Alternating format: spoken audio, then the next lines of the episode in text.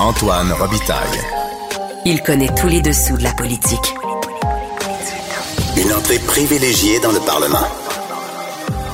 Là-haut sur la colline. Antoine Robitaille. Bon mardi à tous. Aujourd'hui à l'émission, à l'intérieur du huis clos budgétaire, on a pu rencontrer des représentants des trois partis d'opposition qui, évidemment, ont beaucoup de critiques à formuler à l'égard du cinquième budget Girard. Frédéric Beauchemin du Parti libéral parle d'une vision faite de lunettes roses. Arun Boisy de Québec solidaire traite le gouvernement d'irresponsable et Joël Arsenault du Parti québécois estime que le titre du budget Un Québec engagé est trompeur car il favorise le désengagement. Mais j'ai tenté de forcer mes trois invités, très critiques, à me souligner quelques bonnes mesures que ce budget contient. Antoine Robitaille. Le véritable troisième lien. Du Salon Bleu à vos oreilles. Et tout ça sans utilisation des fonds publics. Alors, je suis en présence de Frédéric Beauchemin, porte-parole finance du Parti libéral du Québec. Bonjour. Bonjour. Donc, euh, c'est un budget, selon vous, qui est euh, fait avec des lunettes roses. Absolument. On regarde la prévision du gouvernement de la croissance du produit intérieur brut net de 0,6 Oui. euh, Desjardins est à moins 0,2% euh, il y a à peine une semaine, on a vu la faillite de la banque Silicon Valley Bank aux États-Unis. On a vu toute la pression que ça a mis sur le système euh, bancaire américain européen, les répercussions que ça va avoir sur l'appétit de risque des banques pour pouvoir euh, faire la promotion du crédit, pour prêter de l'argent. Les, les- les conditions bancaires vont se resserrer. Euh, la question, selon moi, c'est pas de savoir s'il va en avoir une ou pas. La question, c'est de savoir quand. Donc, 0,6 Vous êtes pessimiste, alors? Ben, je suis pas Pour ce qui est de pessimiste. l'économie euh, québécoise? Je suis pas pessimiste sur l'économie québécoise. Je, vois- je vois juste les- les- l'évidence au niveau des ramifications de ce qui se passe dans le système euh, mondial actuellement. Puis on est connecté, veut, veut pas, avec ce qui se passe un peu avec les États-Unis. Euh, notre économie, elle est différente. On est plus une économie de, de PME, c'est sûr et certain. Mais les conditions bancaires vont se resserrer au Canada aussi. Il n'y a aucun doute là-dessus. Oui, du, du fait que c'est des PME, est-ce qu'on n'est pas plus résilient? C'est un peu ce que le ministre a dit tout Il à y a effectivement une diversification de notre risque économique, si on peut dire, parce qu'on a une, une plus grande euh, source de revenus, si on peut dire, du point de vue de l'État ou de la, de la taxation, parce qu'on a plusieurs petites, petites entreprises. Euh, mais reste qu'il faut quand même les aider. Euh, reste qu'il faut aider la déduction des petites entreprises qui n'a pas été annoncée dans le budget. Euh, reste aussi que les conditions bancaires pour ces petites entreprises-là vont être aussi difficiles. Euh, elles ont été victimes, si on peut dire d'une certaine façon, de la même inflation que nous tous. Euh, les loyers ont triplé pour plusieurs d'entre elles. Puis malheureusement, ben, elles n'ont pas eu de droit parce que c'est des petites, petites entreprises aux mêmes déductions que les, les moyennes et grandes entreprises au Québec.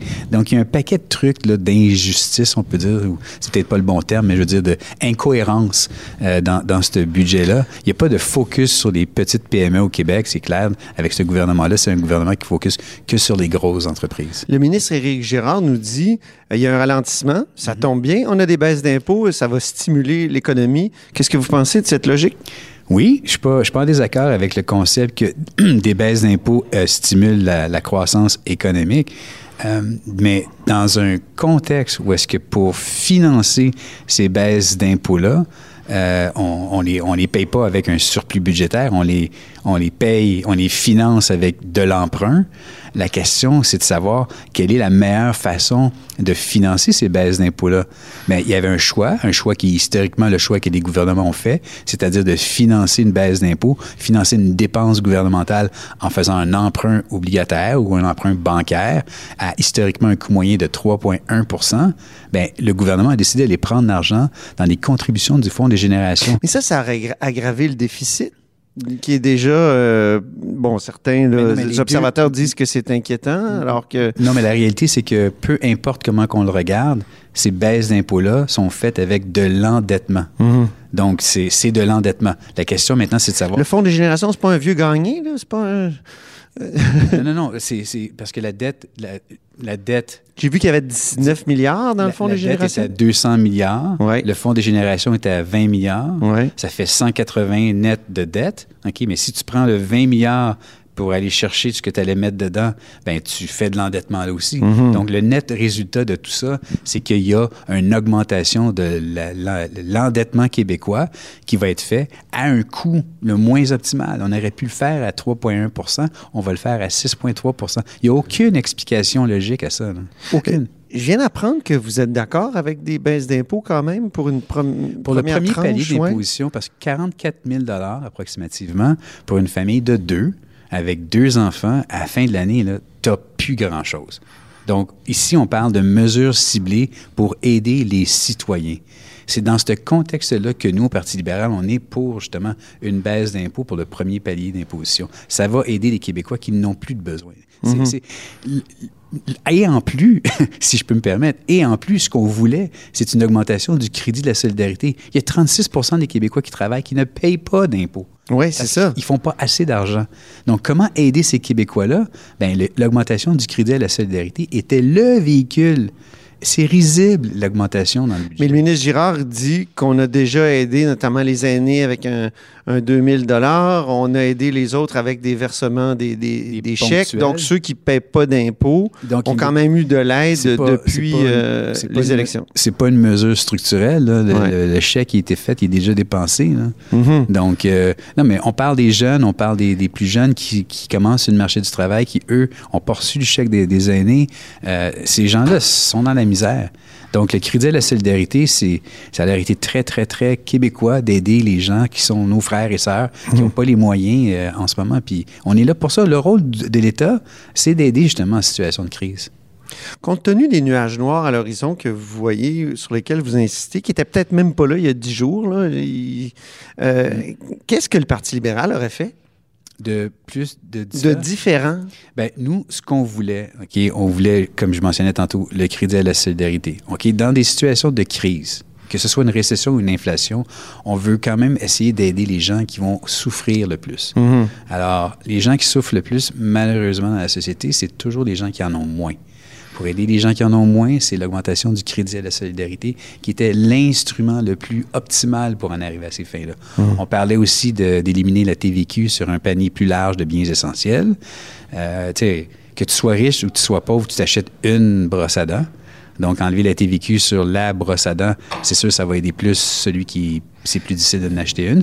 Donc, ce genre de mesures-là, des mesures beaucoup plus ciblées, c'est ce qu'on a proposé. On avait, on avait, un, on avait un panier de solutions. euh, malheureusement, ça n'a pas été euh, écouté.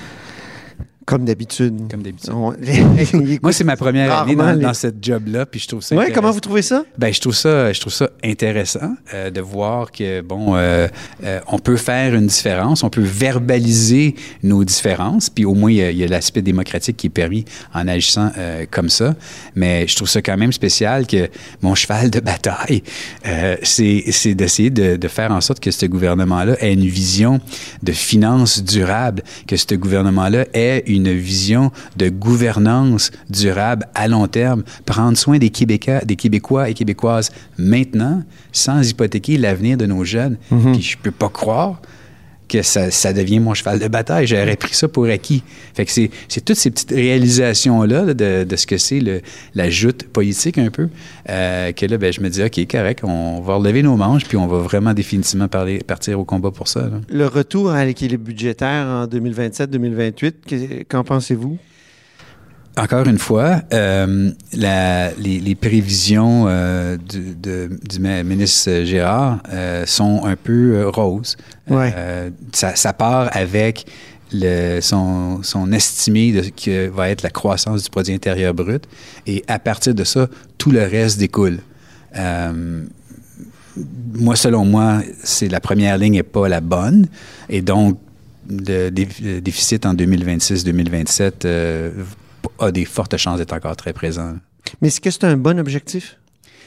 Parce que dans le passé, on sait que le Parti libéral du Québec, euh, Ben, les budgets de l'État euh, Ouais. 2015, 2016, 2017, Ben, c'était des, moi, budgets plus- où on visait vraiment l'équilibre budgétaire, la rigueur Ouais. ou l'austérité, je ne sais pas comment l'appeler. Moi, je pense que ce qui est important, c'est de regarder le- les yeux focusés sur euh, l'atteinte d'un ratio dette net PIB qui va tranquillement, pas vite, euh, arriver à, à des niveaux plus bas.